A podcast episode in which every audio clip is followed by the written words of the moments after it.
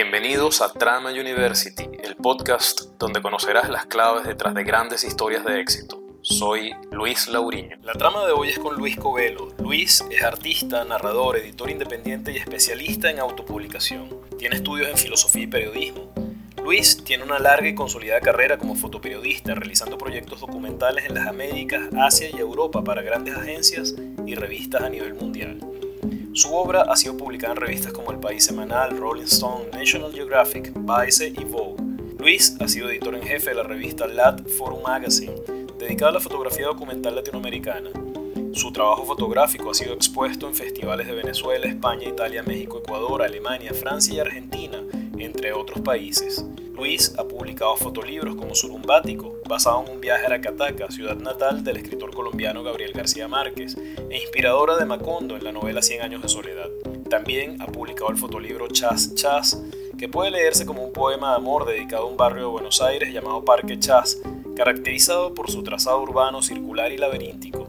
El libro narra en varios capítulos las aventuras de un escritor al que le dicen que allí suceden cosas fantásticas y extraordinarias. Luis trabaja actualmente en su proyecto editorial Te Amo, en el que explora ciertos aspectos desde una perspectiva personal, sarcástica, seria e irónica del machismo latinoamericano a través de la fotonovela mexicana y de algunos países de la región. Luis estuvo nominado a los premios UNICEF Picture of the Year y al The Book Awards 2020, uno de los premios más importantes del mundo editorial. Y en el año 2012 recibió el Hasselblad Latin American Photographer Competition en la categoría documental. Con nosotros, Luis Covelo. Luis, decidiste abandonar la filosofía por una carrera profesional que, que tiene mucho de ello, en mi opinión, ¿no? La, de, la del fotógrafo. ¿Por qué? Bueno, yo empecé a estudiar, yo estudié filosofía, yo vivía en Barquisimeto y una de mis opciones era estudiar eh, o en Caracas, en la central, o en Luz, en Maracaibo. Y, y, por razones de pensum y de cuestiones y de vainas, de notas y cosas así, pues salieron, salió la, la posibilidad de ir a Maracaibo. Y yo dije, bueno, vamos, vamos a ver. Yo tenía ganas de estudiar eh, periodismo y eh, para saltar al, al, periodismo me dijeron, eh, tengo un, tenemos un cupo filosofía, de ahí saltas al periodismo una vez ya tienes el cupo en filosofía. Ok. Ok, me lancé para allá y me quedé en filosofía. Hasta porque este, hice el salto, o sea, hice el examen para entrar en, en periodismo, me puse a estudiar las dos carreras al mismo tiempo y me di cuenta que eh, el periodismo no era lo, no es que no era lo mío, sino que yo tenía ya, yo sabía que yo tenía vocación periodística, que yo ahí no, la teoría periodística me iba a dar mucho, mucha información, mucho bagaje, mucha teoría, pero yo en ese momento, bueno, era más joven y no la necesité. El tiempo me ha dado la razón, o sea, yo siempre he tenido más vocación, he tenido mucha vocación periodística desde un punto de vista muy filosófico. Mm. Entonces, seguí estudiando filosofía y, eh, pero yo ya era fotógrafo cuando yo fui a estudiar a Maracaibo. Y allá yo había empezado a ser fotógrafo, porque empecé a hacer fotos a los 17 años. Entonces, este, bueno, pues nada, estando allá, pues seguí trabajando como fotógrafo, trabajé para un periódico de la universidad, el Zulia, y ahí pues empecé a hacer mis propias, mis propias vainas con el arte, pues, o sea, también me di cuenta de, ahí fue cuando me di cuenta que, que, podía hacer arte con fotografía, y eh, tuve una maestra que me enseñó todas las cosas que tenían que ver con, con, el, con el laboratorio, blanco y negro, y ella no era fotógrafa, era química. Entonces, Fíjate. pero era aficionada a la fotografía y tenía un taller de fotografía hermoso. Entonces, este, aprendí muchas cosas ahí y luego, pues ya sí quise seguir siendo fotógrafo. Y después, pues nada, casi ya casi para la tesis de, de filosofía, pues me fui a, me fui a España y a estudiar fotografía y tampoco pues me sirvió de nada estudiar fotografía porque yo ya también era fotógrafo por naturaleza, o sea, me sentía que era un hacedor de imágenes. Pues. Pero eso todo en ese momento no lo sabía, obviamente. Te lo estoy diciendo después de 30 años de que, bueno, de que lo puedo decir, ¿no? En ese momento estoy formándome, estoy pues, haciendo, siendo, siendo un, un, una esponja, ¿no?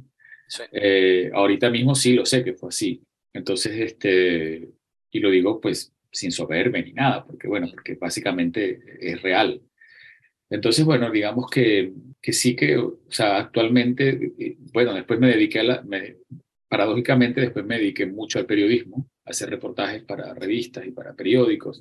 Trabajé en unos periódicos, bueno, antes de eso, por orden, sí. Antes de eso trabajé en, en periódicos en Venezuela, en Barquisimeto, en los dos periódicos hice sucesos, hice, bueno, por muchos años sucesos y otras, y otras fuentes de la, del periódico, de un periódico diario, ¿no?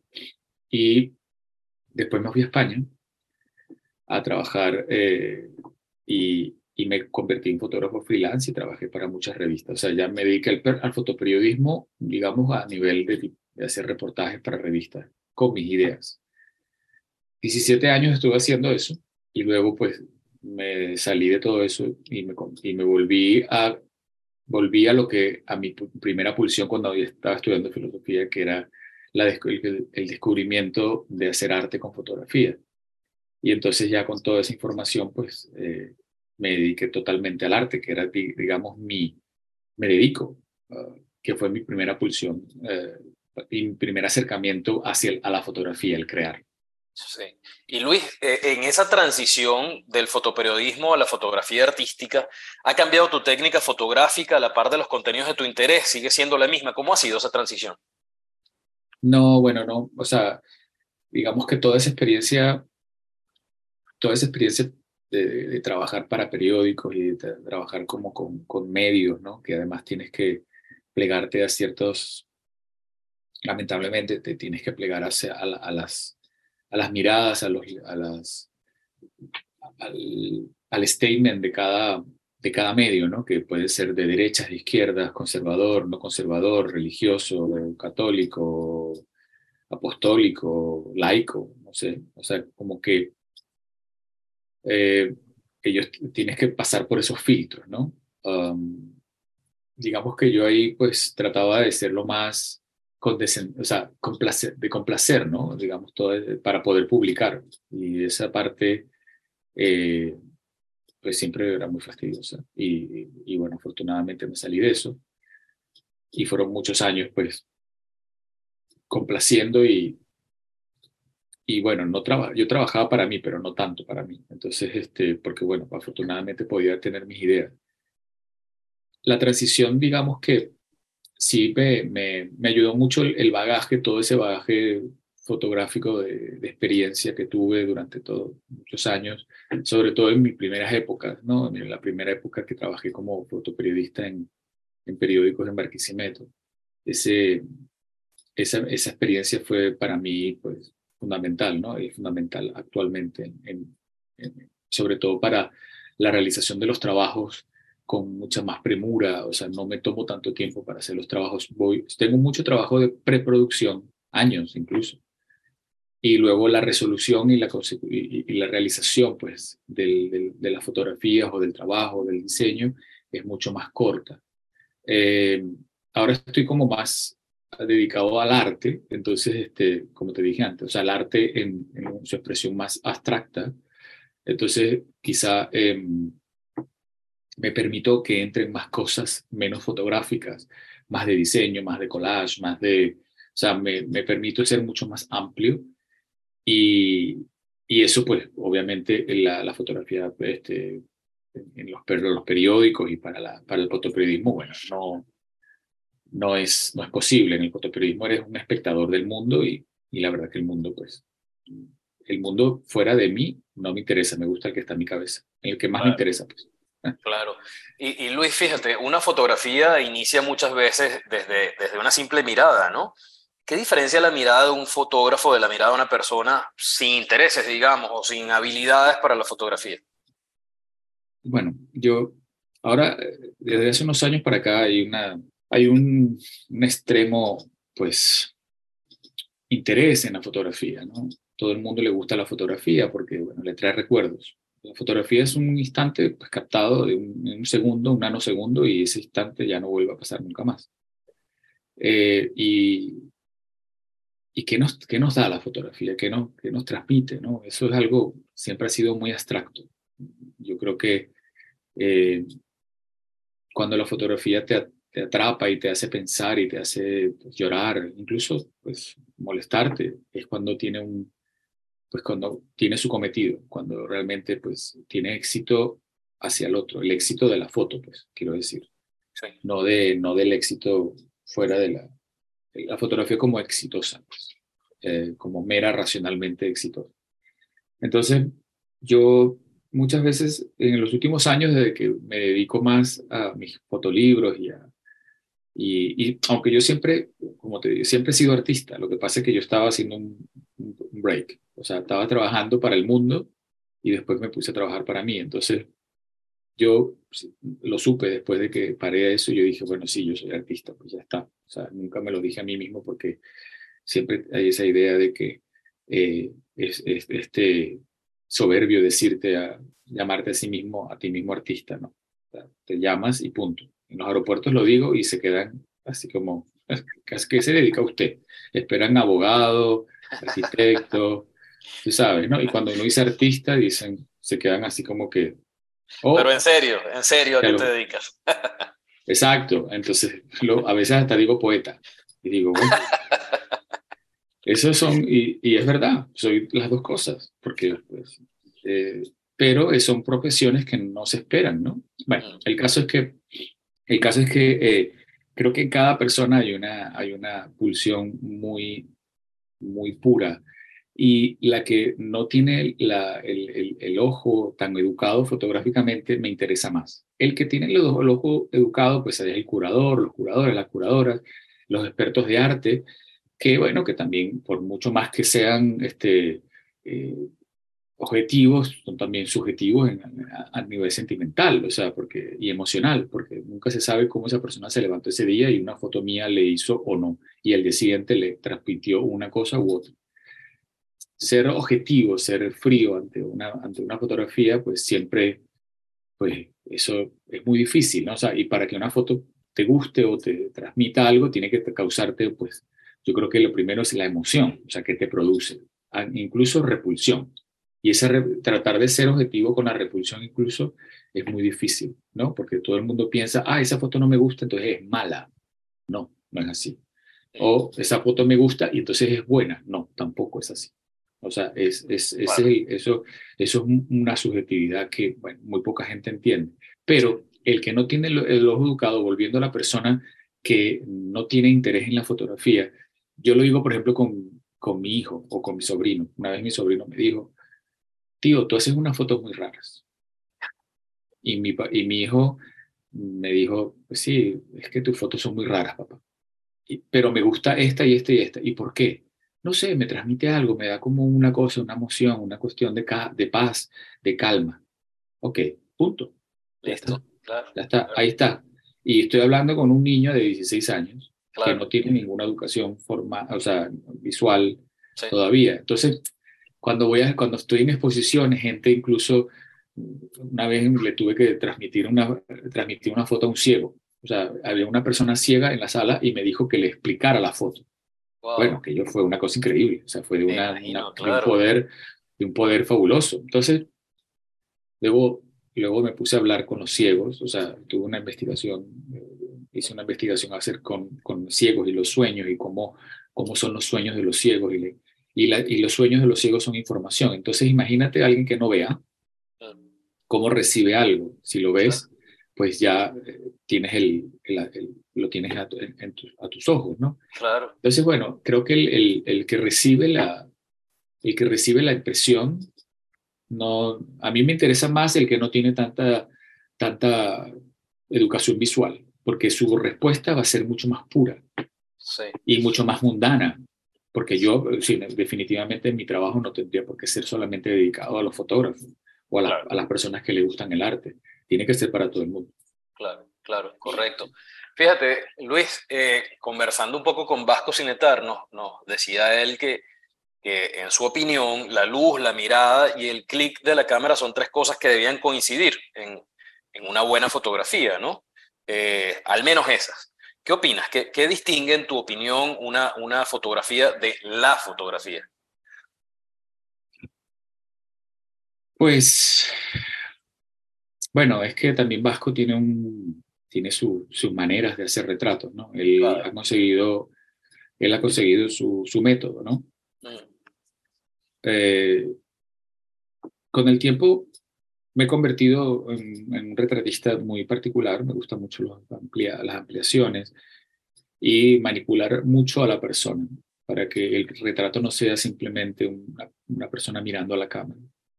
Eh, o sea, no, no, sobre todo para mis trabajos, ojo, o sea, para los trabajos de los fotolibros o los, proyectos que hago, o sea, solamente una foto, párate ahí y ponte. Y bueno, sí, lo he hecho, y lo seguiré, seguiré haciendo, pero no todos los retratos son así, porque bueno, ya eh, evidentemente hay miles de fotógrafos que están haciendo eso, y no es que no lo, yo, yo no lo quiera hacer, sino que eso a mí, pues, por ejemplo, me gusta, pero o sea, cuando se repite, pues no es muy, ya, ya se transmite y se convierte en algo más, más, más, este, más visto y, bueno, sí, un poco carece de, carecería de, de, emoción, ¿no? O sea, la emoción, ¿cómo logras la emoción?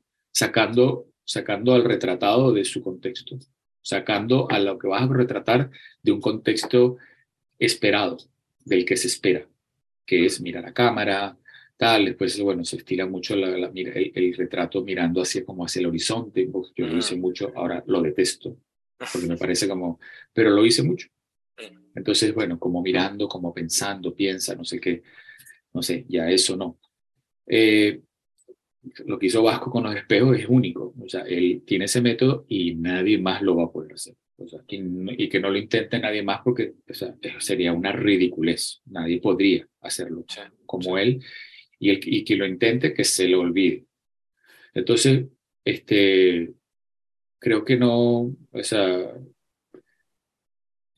la luz, obviamente, es un, es un, tema técnico. La mirada no es, es la mirada, sería la mía, no la mirada del retratado.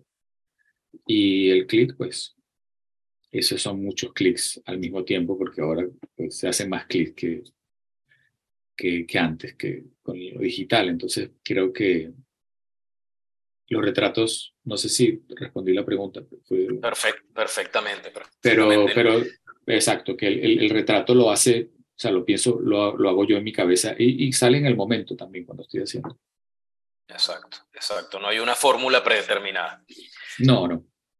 Luis, fíjate, en, en, tu trabajo se nota un interés por, por los temas sociales. ¿A, ¿A, qué se debe? ¿Por qué? ¿Qué te mueve ahí? Pues en el, en el pasado sí eran más, o sea, me interesaba mucho el, el post de, la, de las historias, ¿no? No, no, no en calentito. O sea, pasaba una cosa y al tiempo pues iba y hacía la historia, ¿no? Porque la gente podía tener una visión, tener una visión mucho más, más este, podría estar más, más relajado para contar el asunto. Cuando estás en calentico es más difícil. Eh, tengo varias historias. Eh, cuando hice una vez, en el 2002, después del, del golpe de abril, no sé, pues eh, pude ir a Venezuela y entrevistar a gente que estaba pues a favor del presidente y en contra del presidente y todos estaban en armonía, no pasaba nada y todos hablaban abiertamente del asunto.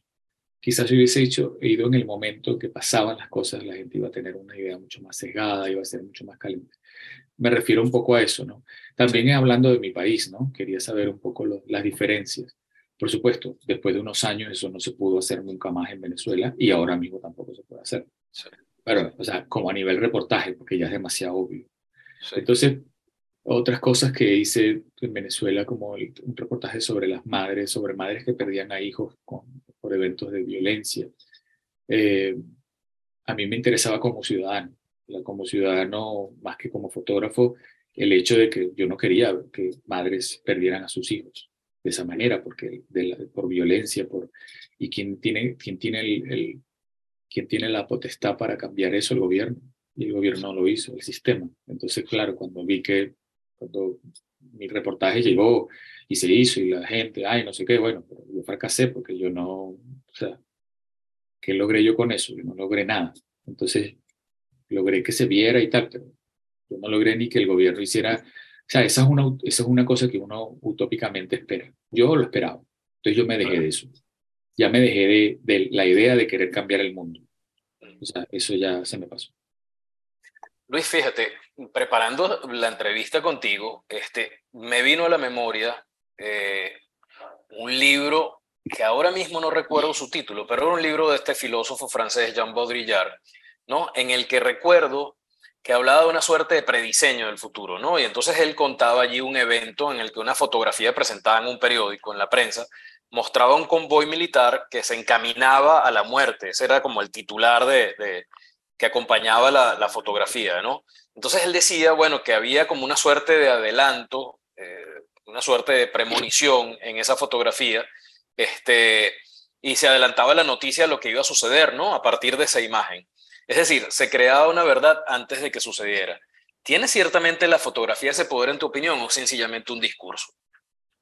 No, en ese caso sí, totalmente. O sea, en ese caso, o sea, el, el, era una foto, me, imagino que es una foto que va hacia un convoy que va hacia una guerra y que es obvio que van a haber muertes allí. Sí, o sea, porque en las guerras siempre hay muertes, ¿no? Sí.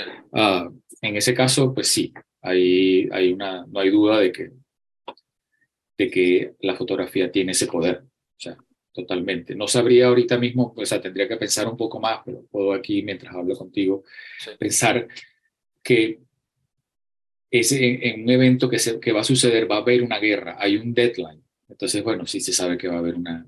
Pero luego el azar es otra cosa. Entonces, en ese azar, eh, al parecer podría, podría haber un poder, pero tú no lo sabes hasta que pasa. Entonces, bueno, una vez que pasa, pues dices, ah, la fotografía tuvo ese poder, pero no era, no era obvio. En el caso de estas fotografías, es obvio que pues, se adelantó a la noticia de que iba a haber muerte, definitivamente. Entonces, en ese caso sí, creo que eh, ahora mismo eh, lograr eso, o sea, porque yo con, mi foto, con lo que estoy haciendo ahora, pues quizá este, lo, que yo, lo que yo sé es más o menos qué comentarios van a poder regenerar, generar algunas de las fotos que, que, están impresas en un libro o en una exposición. Podría saber intuir, pero es muy amplio el abanico, no solamente una idea. Entonces creo que ahí es donde me, ahí donde me gustaría, ahí es donde me gusta más estar. O sea, en el hecho de que el, hay un amplio, hay, un, hay unas amplias posibilidades de que el pensamiento sea pues muy diverso y las reacciones sean muy diversas. Pero ha pasado cosas con mis fotos con mis fotografías, con, con fotografiados, porque al final de cuentas, si uno va por ahí, por el mundo, pues, y fotografías personas, esas personas les pueden pasar cosas. Y, al foto, y, y, así pasa, o sea, pero eso no, lo, eso no es que yo este, pues, tenga una varita mágica y sepa qué es lo que le va a pasar a esa persona, pero o sea, en ese caso, pues el azar y sobre todo pasa mucho más en, creo que pues pasa mucho más en Latinoamérica, porque estamos más expuestos al, a, la, a la tragicomedia. Pues, claro, claro. Y, y, fíjate, Luis, hay algo particularmente curioso porque, bueno, escuchándote un poco, eh, se me ocurre que, claro, cuando tú hablabas de escena no segundo, que es irrepetible o lo que sea, bueno, una cosa probablemente sea lo que tú tengas como plan al fotografiar y otra cosa es la que ocurra, ¿no? Eh, puede ocurrir cualquier cosa eh, mientras estás tomando, mientras estás haciendo esos clics a la fotografía. ¿Hay algo no previsto particular que, haya, que, te, que te haya marcado como fotógrafo en toda esa carrera, eh, ya, ya, más o menos larga que tienes como fotógrafo, bien sea como fotoreportero o como fotógrafo artístico, ¿no? Siempre me he sentido muy cercano a, la, a las personas que sobreviven y me ha enseñado muchísimo a mí mismo a a quejarme menos de la vida. A quejarme menos de la vida porque, bueno, porque decir, ah, pero bueno, mí, ¿qué tal? Así que luego entrevisté una señora que tuvo que cortarse una pierna para salvarse y, tenía todos sus hijos alrededor muertos y salvó a uno y, se lo, y se lo llevaron y luego no supo nada de ese niño hasta cuatro meses después. Y yo queja, y luego veo que hay gente que se queja porque, ay, el carnet de la, de la piscina no me funcionó. Entonces, yo, la vida está llena de pequeñas vainitas de este tipo. Bueno, y todo importa, todo es fundamental. Pero a mí me, a mí me enseñó a tener un amplio espectro, espectro de visión, o sea, periférico, porque yo pues, yo decía, caramba, yo soy una persona privilegiada que nací en un hogar pues normal, eh, en una clase pues normal, no pudiente ni nada, pero, o sea, estable, o sea, que he tenido, he tenido, a lo largo de mi vida he tenido privilegios. Soy privilegiado. Entonces, o sea, yo tengo que acercarme a la persona. Cuando la persona no es privilegiada cerca de ti, pues hay que tener una empatía tremenda, tremenda. Entonces lo he aprendido, con el tiempo he aprendido mucho eso, porque antes me acercaba y como que me iba y no me importaba. Cuando hacía sucesos yo lo que quería era sacar la foto, pero no me estaba acercando al dolor de las personas. Hasta que una muchacha, yo tenía 20 años, y una muchacha me dijo, a ti nadie te dijo que, que tú eras un impertinente. Entonces yo, claro, me, sorprendió muchísimo y era verdad. Claro, esas palabras todavía me pegan, ¿eh? Imagínate, 20 años después, 30 años después, todavía me pegan duro, porque mm. en aquel momento no me importaba que esa muchacha, su hermano, lo había matado, una persona, ¿no? era un malandro, lo que fuera. Y yo lo estaba juzgando ya totalmente, previamente. Y yo lo único que me interesaba era tomar la foto. Entonces, eso, eso con los años me ha, he, aprendido mucho eso y muchísimas experiencias he tenido mucho, he crecido mucho. Digamos que cada cosa, muchas de las cosas que, que, me ha pasado, pues, este, pues me, me, ha marcado y me han gustado y, y, me, y, me, han enseñado. O sea, yo creo que he sido fotógrafo como, como si hubiese sido al, al, al, al, al terapista. O sea, como una terapia me ha servido pero he, he, sido empático con mi propio, con lo que hacía, no he ido y solamente he sido espectador y regresaba y volví a mi vida sana y chévere y perfecta. Que no, pero, o sea, no es eso, no es que, ah, bueno, porque tú quieres, yo he, escuchado muchas veces alumnos que tengo en talleres que quieren ir a guerras, que quieren ir a vainas, que quieren ir a cosas donde hay un momento caliente, ¿no? En el mundo, que está pasando. Y les pregunto, ¿por qué quieres ir a hacer eso? No, bueno, porque me gustaría, porque la fotografía, no, no, pero ¿por qué quieres ir? Bueno, porque es que la fotografía que voy a lograr ahí es muy interesante. No, no, no, pero ¿por qué quieres ir? Porque al final, ¿qué vas a hacer tú ahí para que aportes al mundo algo? Porque nadie te está, nadie quiere que vayas. Nadie quiere que vayas a hacer algo. Nadie quiere que vayas a, al Darién o nadie quiere que vayas a, a Ucrania. Nadie, nadie quiere eso.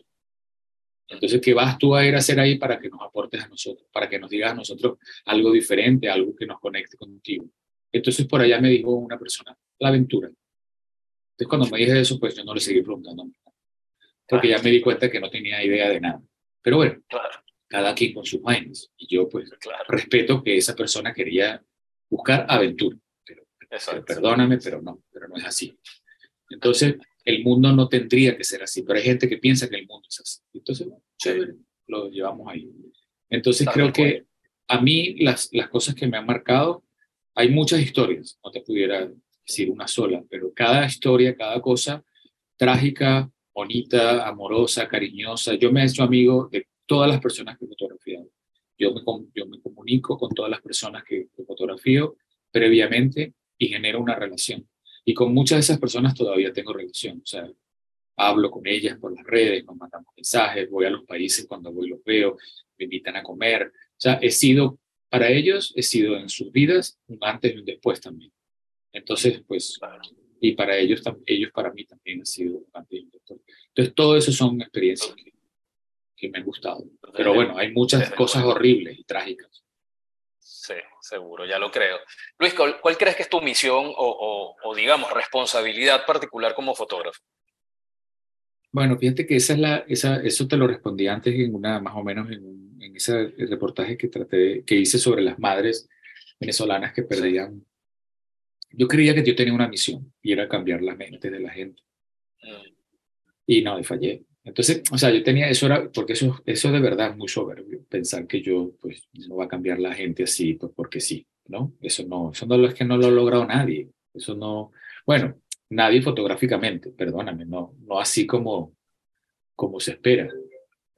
Este, yo tenía, yo quería como, era una misión de, primero, de que yo quería que todo el mundo me felicitara por lo que hiciera, ¿no? Porque al final, bueno, o sea, no voy a, no nos cargamos a ninguna mentiras aquí, nadie, yo no soy una ONG para, para, para el mundo. O sea, yo tengo un ego y a mí me gusta que me digan que lo que yo hago es chévere, porque si a nadie le gusta eso, entonces pues que no me, que me diga pues qué quiere hacer, cuál es su misión en la vida, porque uno, uno piensa para sí mismo y luego pues para los demás. Entonces, bueno, lograr este, esa reflexión y ser honesto, pues no le, a mí pues ahorita mismo no me cuesta. Entonces, este, digamos que, eh, pues sí, yo, yo buscaba emoción y no sé qué, bla, bla, bla, pero luego siempre me traté, como digo, de, de, interesarme por las personas y darle una voz a los anónimos. Cuando pasó el atentado de las Torres Gemelas, yo estaba en shock, estaba en España, y yo veía como todo el mundo hablaba de los bomberos, de los policías, de los bomberos, de los policías, de los bomberos, de los policías, de los héroes. Pero en ese momento, bueno, un país en shock necesitaba héroes y siempre pasa eso. Pues aquí en Estados Unidos pasa mucho. Pues la mm. necesidad de héroes. Y yo decía, ¿dónde están todos esos 2.500 personas que no eran héroes? O sea, porque los bomberos eran 300 o 400 y los policías. Pero luego había esos, esos, esas personas trabajadoras que se murieron en esas oficinas que levantaban el país. Y a nadie está hablando de ellos.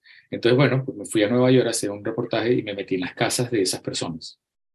Ah, bueno, al final, pues, incluso este, después, de, al, después de cinco años de haber hecho ese reportaje, eh, hablé con la, con la hermana de uno de, un policía, porque bueno, que me pidieron que hablara con uno, pero era muy fácil conseguir policías y bomberos.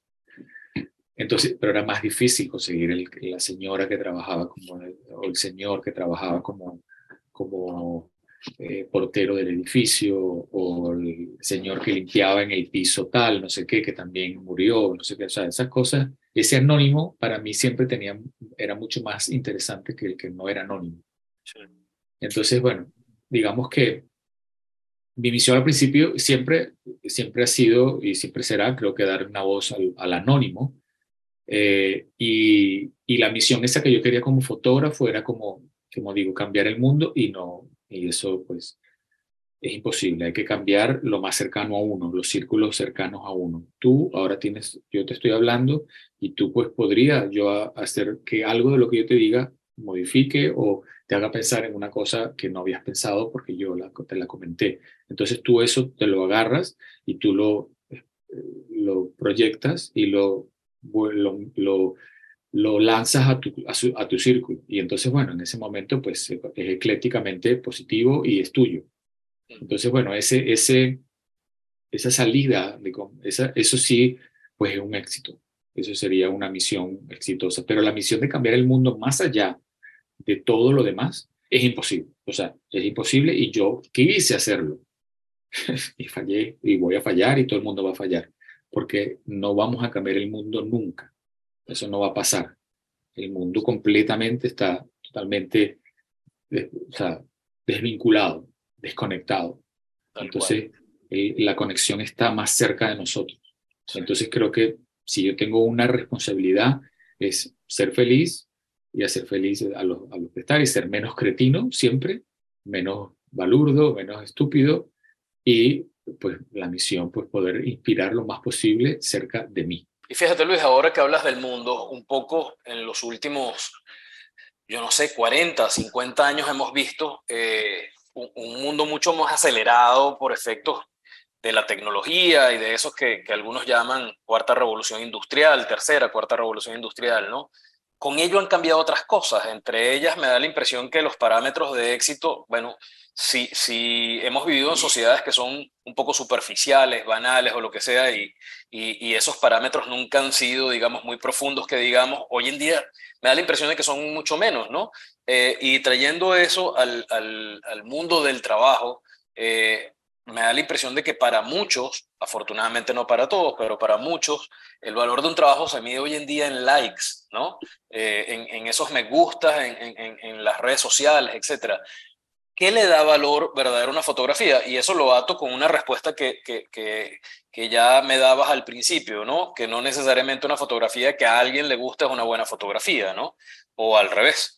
Entonces, ¿qué le da valor a una fotografía en tu opinión?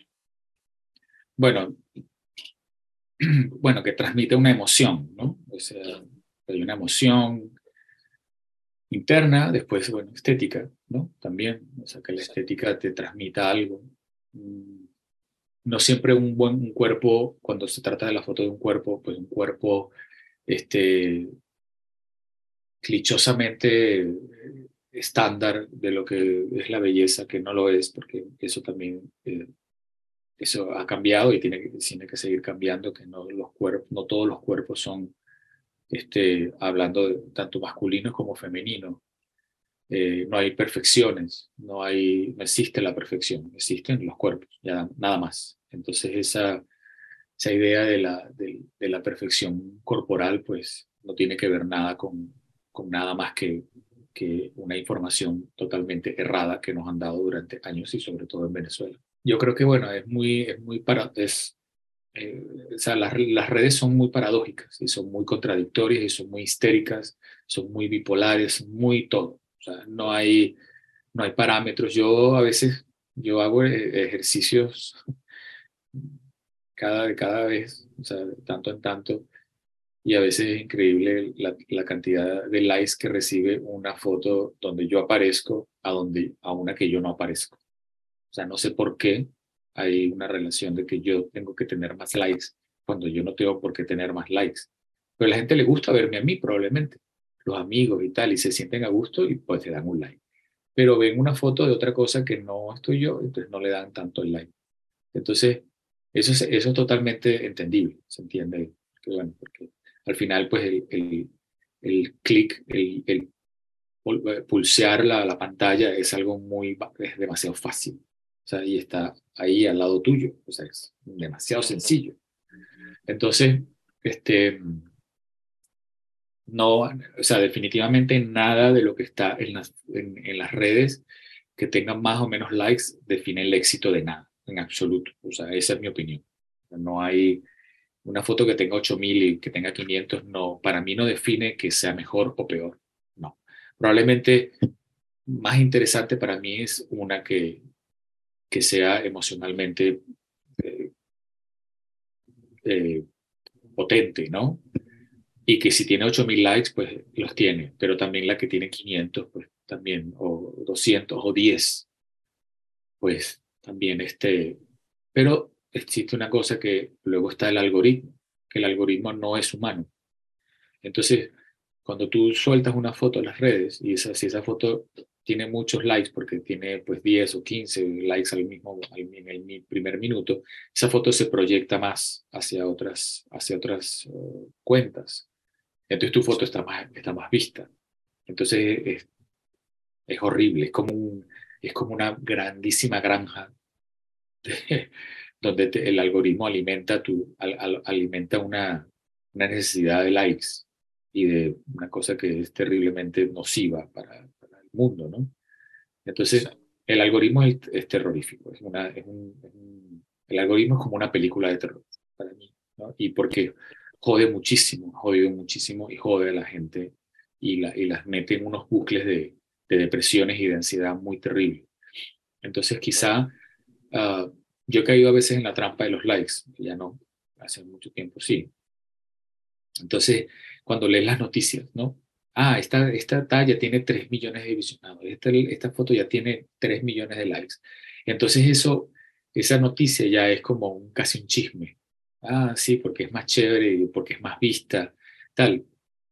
O sea, el like no significa que la persona, incluso los likes no significa que a la gente le guste, simplemente yo pasaba por ahí y le di like. O sea, pasaba por ahí y por no hacer otra cosa le di like.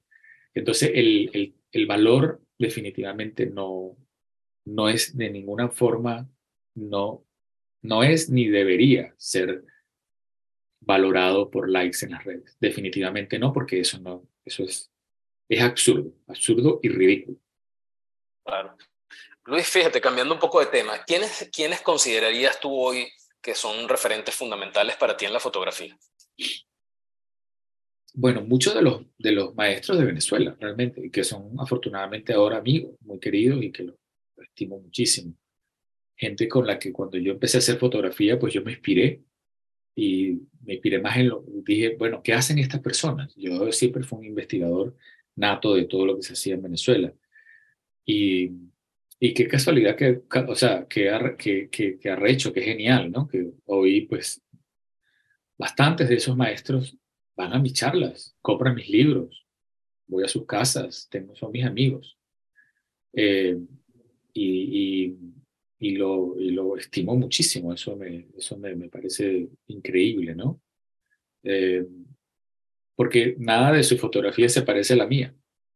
Eso es lo más increíble, porque, pero pues ahí empecé yo, ¿no? Entonces está Ricardo Jiménez, Ricardo Gómez Pérez, Nelson Garrido, Vasco, Antolín, este, Luis Brito, sea, ninguno de ellos, yo no hago nada de lo que ellos hacen. Yo solamente, pues, me he nutrido de lo que ellos piensan y cómo ellos han pensado. Entonces, eso para mí ha sido, pues, una influencia tremenda. Pues, y eso, pues, me ha ayudado muchísimo. Como te digo, o sea, cuando empecé yo no los conocía. Después, bueno, mi fotografía llegó a, a, se, hizo, se hizo conocida. Y entonces, claro, eh, me pude pude acercarme más hacia ese, a, ellos de manera amistosa.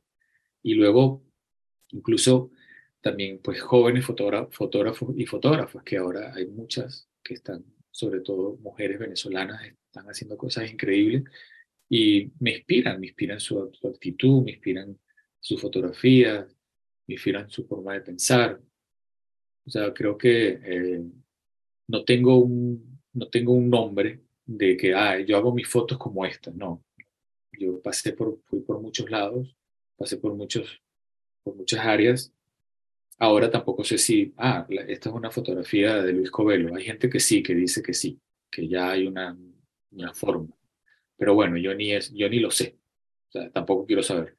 Luis, tú sabes que, eh, bueno, tú, tú, tú, mejor que yo sabes que, que, Nelson Garrido pasó por una época en la que fotografiaba perros muertos, ¿no? Y conversando con él un poco de, de dónde venía eso, eh, eh, me comentaba él que, que, bueno, que tal vez ese influjo de, de, Joel Peter Whitkin bueno, que, que entiendo que, que, en un accidente pequeño vio a una niña decapitada y la cabeza inclusive le llegó hasta donde él, una cosa terrible, ¿no? Y Nelson me decía, bueno, tal vez esa influencia al ver ese tipo de fotografías, pues me permitieron a mí llegar a ver cierta belleza en los perros muertos que yo fotografiaba, ¿no? En tu caso has señalado que, y te voy a citar, que es muy difícil retratar la muerte y es mucho más fácil presentar el arte, ¿no? Entonces, quería que, no, que, que bueno, inspirado en eso, pudieras hablarnos un poquito sobre eso, sobre tu aproximación. Sí, bueno, y fíjate que son, o sea, Nelson es un referente para mí importantísimo, porque además de que lo, mm. lo admiro muchísimo como persona, o sea, siempre ha sido una referencia, ¿no? Eh, y lo considero, pues, maestro. Y, y he tenido pues, la gran suerte de poder conversar con él como amigo también. Entonces, este, me acuerdo que una vez yo, yo tenía unas fotos, no olvidaré esto, yo tenía unas fotos cuando estaba, pues, yo digo que perdido, ¿no? Haciendo fotos por aquí, por allá, para acá, no sé qué. Yo le llevé una foto de unos vómitos. Yo me fui por una, por una parte de Madrid a hacer fotos de vómitos de la gente cuando, porque hacían botellón en un área, en un club y entonces yo fotografiaba los vómitos. Y los vómitos para mí eran como explosiones, este, constelaciones personales, ¿no? Le llamé así. Bueno, aquel hombre cuando vio esa foto se volvió loco. claro, y dijo, sí, vete por ahí, vete por ahí. No, no era por ahí. Pero, pero bueno, esa, esa ironía, ese sarcasmo de la idea, pues sí, era una inspiración directa, podría ser una inspiración directa de lo que él sí, porque para mí era, no era, no era, más allá, era más allá de la foto, era lo que expulsaba a la persona. O sea, porque cuando, se, cuando tú, pues el vómito llega al piso, se convierte en casi como, un, como una obra de arte. Entonces, bueno, ese todavía sigue siendo, pues, mm. es una idea abierta. Así que, este, que está ahí. Pues, o sea, lo que pasa es que, bueno, llegará su momento de ponerla, de darle, de darle visión. creo que cuando yo hacía, cuando yo hice sucesos en Venezuela, yo no pedí hacerlos, pero cuando te meten en un periódico al principio te dicen, ah, bueno, métete en sucesos que ahí, va, ahí es donde vas a aprender. Y de hecho yo aprendí muchísimo en esa parte. Aprendí demasiado. Y también esa parte que, bueno, que me decían que era impertinente y tal, también aprendí a, a decirme a mí mismo, bueno, sí, eres un impertinente. O sea, bájale dos, ¿no? Pero la violencia no tenía que ver conmigo. Tenía que ver con un pueblo, con un sistema, con un país o sea, con un gobierno.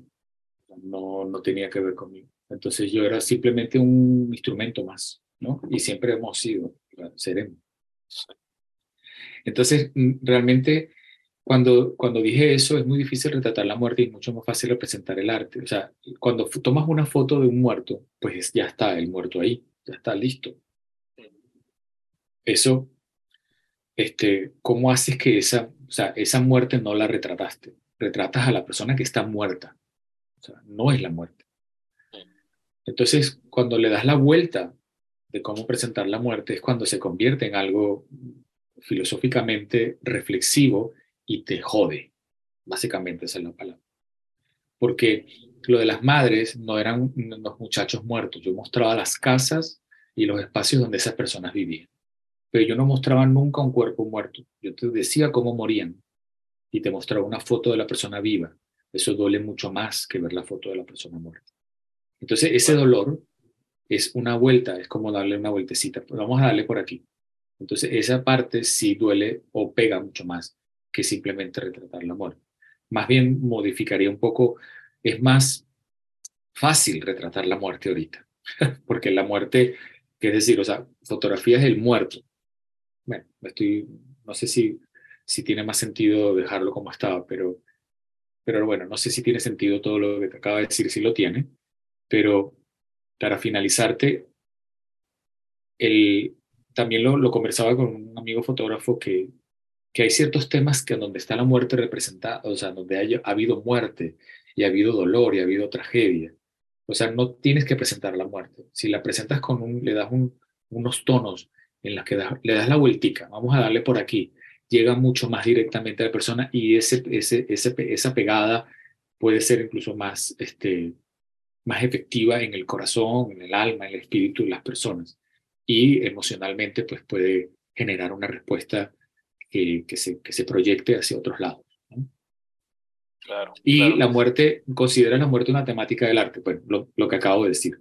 Básicamente, en ese sentido, pues Joel eh, Pete Whitkin, Peter Whitkin hacía aquellos bodegones con aquellos con los muertos, que eran de una, de una maca, de una macabrismo, si existe la palabra, pero macabros no pueden ser más. Eh, espantosamente hermosos, o sea, horroríficamente fantásticos, pero eran muertos. También lo hizo este, este otro fotógrafo puertorriqueño, que ahorita no me acuerdo el nombre, pero también fotografiaba muertos, iba a, los, a las morgues y fotografiaba a los muertos. Este puertorriqueño americano, pero lo conseguimos por ahí. Luego también es muy conocido por sus fotos a color y pues tiene esa cosa con la muerte. Le buscaba una belleza a la muerte. Entonces, en estos casos, pues la Nelson veía belleza en las tripas, en los colores.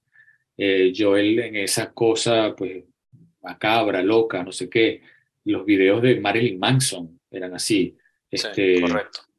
Entonces, pues sí, o sea, siempre ha sido un tema y es, es como lo presentas. O sea, es, es sencillamente cómo presentas el, la muerte. Evidentemente, cuando hace sucesos, por ejemplo, el, el, periódico de sucesos te muestra el muerto y el muerto todo ahí con sangre, no sé qué.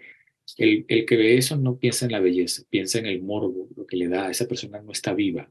Ah, esa persona está muerta, listo, chao. Pero sí es verdad que todo esto pues, que te acabo de comentar es, son muchas para hacer un libro. Desde luego. Y fíjate, Luis, mirando un poco en retrospectiva tu carrera, ¿de, qué te sentirías hoy más orgulloso? Pues de, pues no sé, de, a ver, bueno, de haber, de, haber sido persistente, porque además, bueno, a mí me gusta mucho hacer lo que hago. Entonces, este, en este momento estoy en un momento de, de, mucha, de mucha producción y creación de fotolibros, de exposiciones pero también al mismo tiempo es, eh, hay, una, hay un, tengo un desgaste emocional tremendo en la gestión de todo eso. Hay un desgaste terrible porque eh, el asunto económico siempre es algo que te limita muchísimo la creación. Entonces, la gente que tiene dinero, pues no tiene ese problema. Y el dinero básicamente a mí me haría feliz, más dinero, definitivamente. Entonces, yo tengo una sección en mi vida que se llama Malabares Cobel. ¿no? Entonces, este, en donde yo voy hago una cantidad de malabares para optimizar los trabajos, para que no sean una mamarrachada. Y entonces esa optimización, en esa optimización de cosas se va mucho, se me va mucha energía. Eh, y a veces pues me canso, ¿no? Pero luego vuelvo otra vez y entonces están las personas que me dicen, no, pero es que tú nos inspiras, nos ayudas a que tal, a que pensemos, a que no sé qué. Y yo, pero yo no quisiera que pasaran por esto, porque es que es fuerte, porque no todo el mundo tiene el aguante. O sea, a veces yo quiero tirar la vaina por la, computadora por la ventana. Este, o pegar tres gritos que lo hago. Pero, este, quizá me siento orgulloso de, de haber llegado donde llegué y hacer básicamente lo que me gusta hacer, o sea, de trabajar en lo que me gusta. O sea, yo no, para mí, o sea, para mí lo que hago no es un trabajo. Entonces, bueno, pues, digamos que... fíjate, ya, ya, ya con una carrera, sí, se puede decir larga, pero, pero digamos, tampoco una cosa extensivamente larga, pero tienes importantes reconocimientos de tu trabajo. ¿Cuáles consideras que han sido las claves para mantener ese nivel? Ya mencionabas, acabas de mencionar una, por ejemplo, la constancia, ¿no? Que, que, que te ha permitido que, terceros valoren tu trabajo en el buen sentido de la valoración, este, que tú mismo te sientas satisfecho con, con, el trabajo que has hecho y con el nivel de excelencia con el que lo has hecho. ¿Cuáles dirías tú que, que son las claves, si es que existen algunas claves? Bueno, persistencia, insistencia, perseverancia, creer en lo que haces, porque muchas veces en el camino lo, lo, lo, repito mucho de un pensador, de un cantante que me gusta mucho, que se llama Nick Cave, que es un poeta, eh, y entonces, bueno, él lo, lo, traslado ese, es uno de sus textos a, a los talleres que hago, que, que habla de una luz, una llama que tienes en tu mano y que cuando es una idea, pues hay que estar, está en tu mano y, y bueno, que tienes que hacer todo lo posible para, para que esa llama no se extinga. Y, y sobre esa llama se van a cernir mil, o sea, cientos de tormentas. Y las tormentas son, pues, la madre, el padre, el hermano, la novia, el amigo, que te van a decir, pues no, no hagas eso porque eso no te va a dar dinero. No hagas eso porque eso no es seguro. No hagas eso porque no sabes qué es y vas a tener éxito. No hagas eso. Entonces tú dices, no, ya va, espérate un momentico. No, yo creo en eso. O sea, esa, esa, creencia en que esa llama tiene una posibilidad es, eh, es, es, fundamental, ¿no? Es, es de gran, puede ser una, una llama que inspire a otras personas, o sea, no, de, no desistas porque no se trata solamente de tener éxito, es como que, me acuerdo de un, cuando hice mi primer libro, el editor me dijo, tú no vas a vender nunca esos libros. Y yo le dije, perdón, o sea, ¿cómo se te ocurre? O sea, ¿qué es eso? No, no, pero es que hay que, tener, hay que ser realista. Yo no, yo sé, pero yo, para mí yo sí los voy a vender.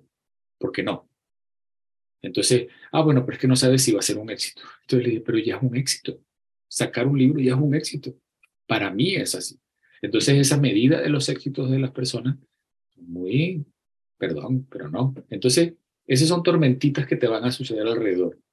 Entonces, digamos que las claves ha sido siempre tener un buen paraguas y un buen chubasquero para sortear todas las tormentas que la vida te presenta. Mm, mm. Luis, aparte de, ese eh, proyecto que, que, denominas Te Amo, ¿cuál es tu próximo proyecto? Bueno, Te Amo está por finalizar, está ya para entrar en, en imprenta en México. Mm. Y el, el, mes que viene tengo una exposición en Los Ángeles, de la primera, la primera de este proyecto. Entonces, bueno, ha sido dos años bien duros con ese proyecto porque, bueno, estaba la pandemia, estuvo la pandemia en el medio, pero... Claro. Entonces, claro, ha sido... He trabajado mucho y he tenido mucho material. Entonces, sí es verdad que ya tenía una idea nueva y eh, yo desde hace años quería hacer, quiero hacer una historia en Venezuela con esta nueva fotografía que yo, pues, digamos, no, no que volví, porque yo cuando dejé de hacer, cuando yo hice surumbático, o sea, fue como un antes y un después en mi, carrera, ¿no? Me considero un antes y un después. Entonces, en la cual yo me dedico básicamente a, pues, a la creación, ¿no? A la creación y al arte. Entonces, este, eh, hay también una, digamos, una nueva manera mía de verme como fotógrafo de, de mi fotografía. Pero bueno, también está influenciado por todo lo que hice anteriormente, pero soy mucho más, me siento mucho más sólido en lo que hago ahora. Entonces quiero, quiero desde hace tiempo hacer una historia con, con, ese, con ese perfume, con ese, con esa, ese aroma que, que tengo ahora en Venezuela. Sí. Entonces, este, cuando fui ahorita, yo dije, bueno, se me va a ocurrir una idea, se me va a ocurrir algo. Yo dije, algo, déjalo que pase. Y yo pues no, le daba vueltas y no pasaba hasta que un día lo tuve, hasta que un día fui a un lugar y una persona en una conversación estaba hablando de, de que, hablando de San Francisco. Y me dijo, ah, San Francisco es el lugar más bonito del mundo. Y yo estuve allí, que no sé qué.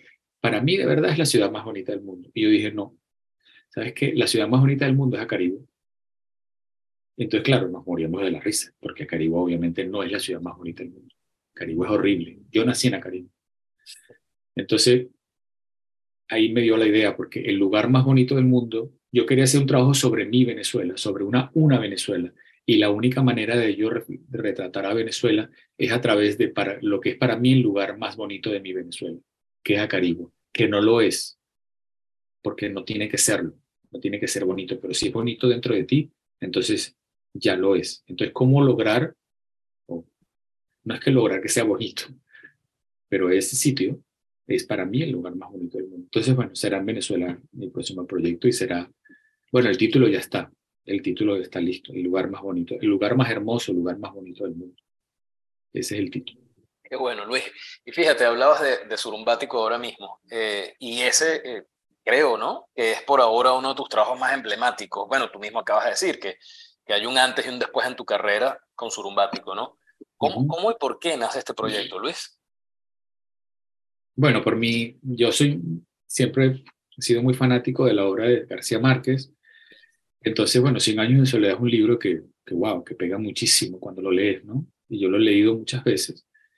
Pues un día, pues nada, se me ocurrió, yo, yo dije, tenía que, tengo que, quiero hacer un fotolibro y, voy, y, y se me ocurrió hacerlo sobre 100 años de soledad. Claro, qué responsabilidad tan terrible, ¿no? Responsabilidad e irresponsabilidad, porque dices, ¿cómo te metes tú con eso? Bueno, entonces este, uh, se me ocurrió la idea en 2016, pero yo ya había ido a Aracataca en el 2007 a hacer un reportaje para una revista femenina donde eh, busqué a las mujeres del libro, o sea, a las mujeres en el pueblo, eh, la, busqué a Amaranta, busqué a Úrsula, busqué a, a todas la, a las mujeres en, el, en, la actualidad, pues en la, en, el, en la vida real del libro, y no a los hombres, porque los hombres todos se llamaban igual casi, ¿no? Y era para una revista femenina española. Entonces, bueno, aquello fue un éxito, yo fui a, a Caracataca, 2007, me, me, encantó, o sea, me encantó reencontrar, eh, encontrarme con, el, con las imágenes del libro que estaban ahí enfrente a mí, ¿no? No el pueblo, porque el pueblo realmente no, es, no, tiene, no, tiene, no tiene encantos más allá de lo que de, de un pueblo eh, caribeño, ¿no? Que pues también es agradable, pero pero entendería por qué eh, García Márquez se quería ir de ahí, pues, porque bueno, porque pueblo es pueblo. Entonces, este, eh, a 10 años después, yo, yo, dije que yo iba a volver a hacer algo, pero nunca supe qué, y 10 años después volví con la idea de hacer otra, una historia que tenía que ver con los 50 años de la, de la primera edición de 100 años de soledad, que había ido cuando fui en el 2007 también con esa idea, eran los 40 años, ahora voy con los 50 pero ya iba con una idea más clara de hacer un fotolibro. Entonces, durante varios meses desmenucé el libro previamente y busqué imágenes, ¿no? Y las subrayaba. Y dije, bueno, voy a hacer esta imagen, voy a hacer esta imagen, voy a hacer esta otra. Tal. Cuando me tocó ir a seis, siete, ocho meses después, ocho meses después, fui a Aracataca y llegué al pueblo y yo empezaba a hacer stages, o sea, hacer como fotos posadas. Y empecé a hacerlas en los primeros días y no funcionaba para nada, porque hacer eso en el Caribe requiere dos años, una vez así porque la gente pues no te para bola. O sea, la gente está a su, a su vida y en el Caribe todo es, oh, ya, ya voy para allá, ya ahorita espérate, sí, espérate un momentico, ya voy. Nadie iba. Entonces luego me di cuenta que todo estaba de frente a mí, pero sobre todo desde mi cabeza. Entonces me dejé ir y todo surgió, ¿no? Siendo con mi guía lo que yo había subrayado en el libro, ¿no? Entonces yo hice un, yo hice un surumbático, es mi visión de la, de la Aracataca que no es la visión de, de, García Márquez, desde luego. Está, está inspirado, pero es mi visión de una Aracataca sobre 100 años de soledad. Entonces, bueno, el libro, cuando, cuando regresé a España, eh, yo vivía en España todavía en esa época, eh, bueno, pasaron muchas cosas en mi vida, este, mi madre muere como al, más o menos un mes y medio después de que yo regresara de Colombia, el trabajo estaba editándolo, sinceramente me ayudó muchísimo tener surumbático, o sea, surumbático me salvó un poco la vida, creo, porque estaba muy jodido y muy triste. Y entonces, este, la pareja con la que estaba también, o sea, nos dejamos, o sea, no, pues no, volvimos, no esperaba, Eh, entonces, nada, fue todo como que mm, fue horrible. O sea, yo me sentía horriblemente mal, pero Surumbático me ayudó a sentirme bien. Entonces, bueno, sabía que tenía unas fotos también muy, yo decía, ¿quién hizo estas fotos? Las hice yo. Yo no sabía, porque, o sea, eran unas fotos que yo nunca había hecho. Entonces, eso también, como te digo, fue un gran cambio para mí y un gran descubrimiento. Entonces, bueno, fue muy agradable.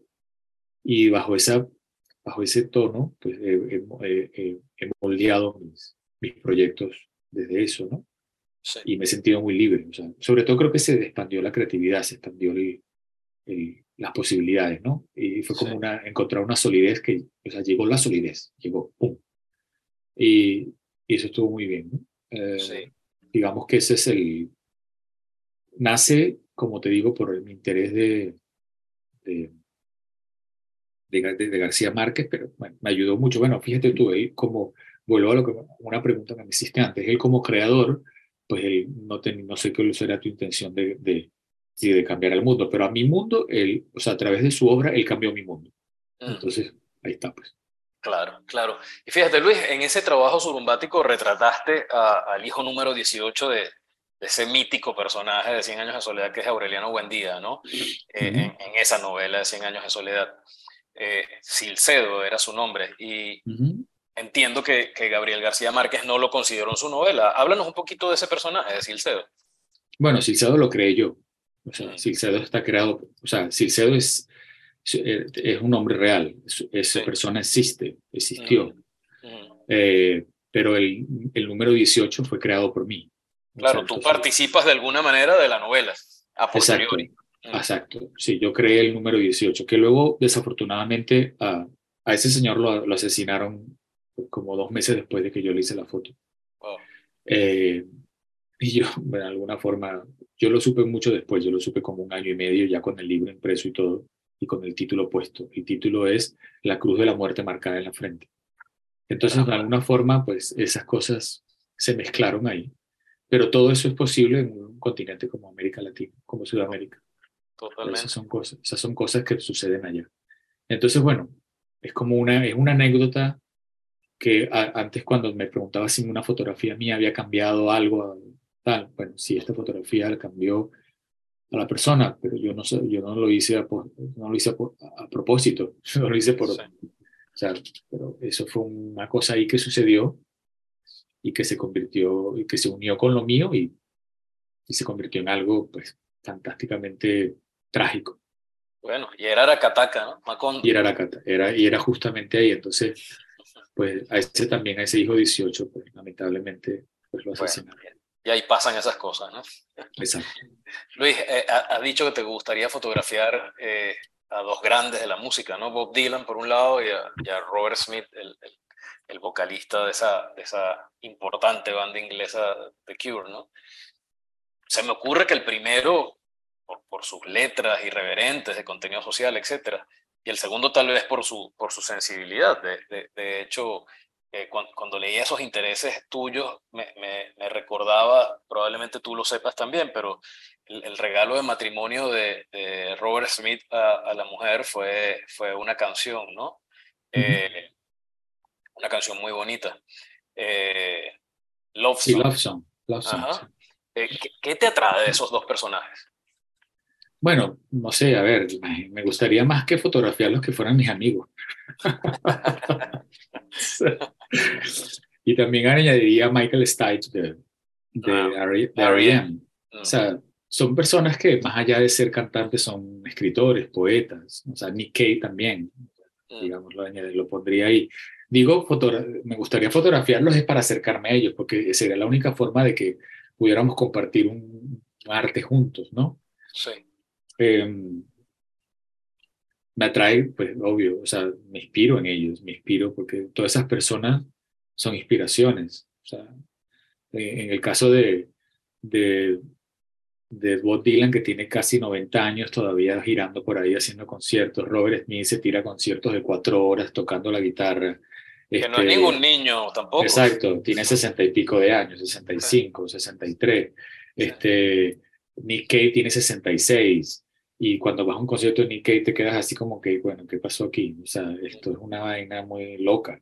o David Byrne, el, el ex vocalista de los Talking Heads, que tiene 66 también, y pasa y está dos horas en un concierto sin parar cantando. Entonces veo a ellos, los veo a ellos y me veo a mí mismo y digo, caramba, tengo un chance tremendo, un chance tremendo de seguir creando, porque además de que ellos están viviendo un momento dulce también en sus carreras, porque ellos, ellos eran famosos hace 10 años, hace 20, pero ahora siguen siendo famosos, pero están viviendo también otro momento. Claro. Entonces, bueno, quizá lo que me atrae a esos personajes es la esperanza de que, de que eh, si logro tener salud, pues lograré seguir creando y, me, y, mucho más, sin, siempre mucho más sólidamente y mucho más, eh, más este, concretamente. sí, sí. Luis, cambiando un poco de tema, ¿qué, ¿qué significa Venezuela para ti? Bueno, es el lugar donde me gustaría vivir, sinceramente. O sea, yo cuando me preguntan dónde te gustaría vivir, yo siempre digo, me gustaría vivir en Venezuela. Porque es para, yo envidio a las personas que han vivido toda la vida en sus países y que tienen sus carreras en sus países. Yo como, pues, como fotógrafo, artista, no es que me tuve que ir, yo me quise ir porque Venezuela, pues no, para mí no, en ese momento Barquisimeto se me quedaba corta, pues, y yo no quería quedarme dando vueltas en el mismo lugar o haciendo el mismo circuito de exposiciones en, el, en el, los mismos sitios, ¿no? No quería, quería, pues, proyectarme hacia otras partes y mostrar, de hecho, pues, lo, que, lo que yo soy, pues, pero desde la perspectiva venezolana, bien, o sea, que yo soy un venezolano, yo me presento como venezolano. Entonces, mi obra tiene una inspiración eh, latina, caribeña, venezolana.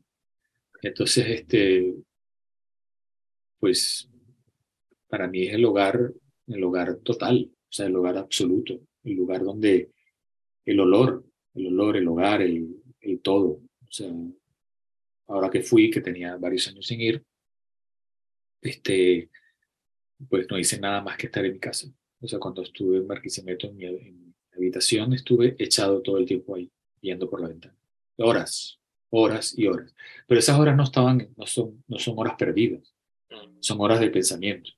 Porque no hay, porque este, yo, yo vivo en una poesía, yo vivo en la poesía, yo vivo, mi, mi, cabeza está en una, siempre en una poesía donde todo es posible. Yo pues de alguna manera, cuando, cuando vuelvo al, al mundo, cuando vengo acá, al, cuando despierto de esa ensoñación donde estoy pensando, donde estoy pues, de alguna forma creando, vengo al mundo pues a comunicarme con las personas y a, y a hacer este, hacer diligencias, a buscar, el, lo decía un escritor en estos días, muy parecido, similar a lo que yo siempre he pensado, ¿no? que venimos a este mundo, los pensadores venimos a este mundo a, hacer gestiones, nada más, a, buscarlas, a hacer las diligencias, a vivir, a comer, pero más que todo, pues, básicamente vivo en mi cabeza. Y, y en Venezuela, pues era como un estado muy increíble, ¿no? Entonces, para mí Venezuela es, es, la, es el hogar, aunque esto donde estoy es también mi, casa y lo considero mi hogar, pero llevo a Venezuela y ese olor, ese pum, ese toque, ese, ese, ese coñazo gigantesco que recibes cuando sales del avión, que es el, la Guaira en todo su esplendor y todo el Caribe, así pues te golpea, te coñacea. Eso es lo máximo. Luis, finalmente, ¿qué consejo le darías a una persona como tú haya decidido hacer carrera en el mundo de la fotografía y del arte? Bueno, justo eh, volviendo a lo que decía hace un rato de los malabares, ¿no? No sé si todo el mundo tendría la capacidad para hacer tantos malabares, porque es verdad que yo me, yo me, siempre me, hago exposiciones súper complejas, ¿no? Y hago, eh, me, voy a, me voy siempre a retar. O sea, yo no voy a repetir unas fórmulas exitosas. Del primer libro que hice, ah, qué bueno, qué increíble. El segundo, chas, chas. Ah, pero es que no es tan bueno como el primero. Y perdón, es que no es igual. Entonces, no, yo no estoy buscando que sea igual y no voy a buscar ni que el tercero, sea, el tercero es, es, es diametralmente totalmente opuesto a los dos primeros y el cuarto será lo mismo. Entonces, este, no quedarse encasillado en, una sola idea de éxito, porque este, pues el éxito básicamente no, se, no, no tiene que ser eh, siempre palmaditas en la espalda diciéndote que tu trabajo es buenísimo. no, Quedarse con, no quedarse con esas, no creérsela, coño, me encanta tu trabajo, me encanta, es lo máximo, ya va, espérate un momento, no me lo voy a querer tanto, voy a ver por qué, o sea, por qué me quieren decir eso. entonces luego tú te crees que eres bueno, no que eres lo máximo, pero te crees que estás bien y te das una palmadita en el hombro y te dices, lo hiciste bien. Entonces creo que, lo dije antes, mucha, mucha creencia en lo que haces y que cuando esa tormenta, cuando las tormentas vengan a apagarte tus ganas, ponte un buen chubasquero, un buen abrigo y sortea la tormenta. Luis, gracias por habernos permitido sumar tu historia a nuestra trama. La, verdad es que ha sido una conversación muy grata y bueno, todo el éxito del mundo en esos próximos proyectos. ¿ah? Muchas gracias a ti, gracias por haber sido un montón de tiempo hablando, así que. Esto fue Trama University. Si quieres conocer más, visítanos en www.tramauniversity.org o encuéntranos en Instagram como Trama University. Recuerda suscribirte y recomendar nuestro podcast. Te esperamos en una próxima edición.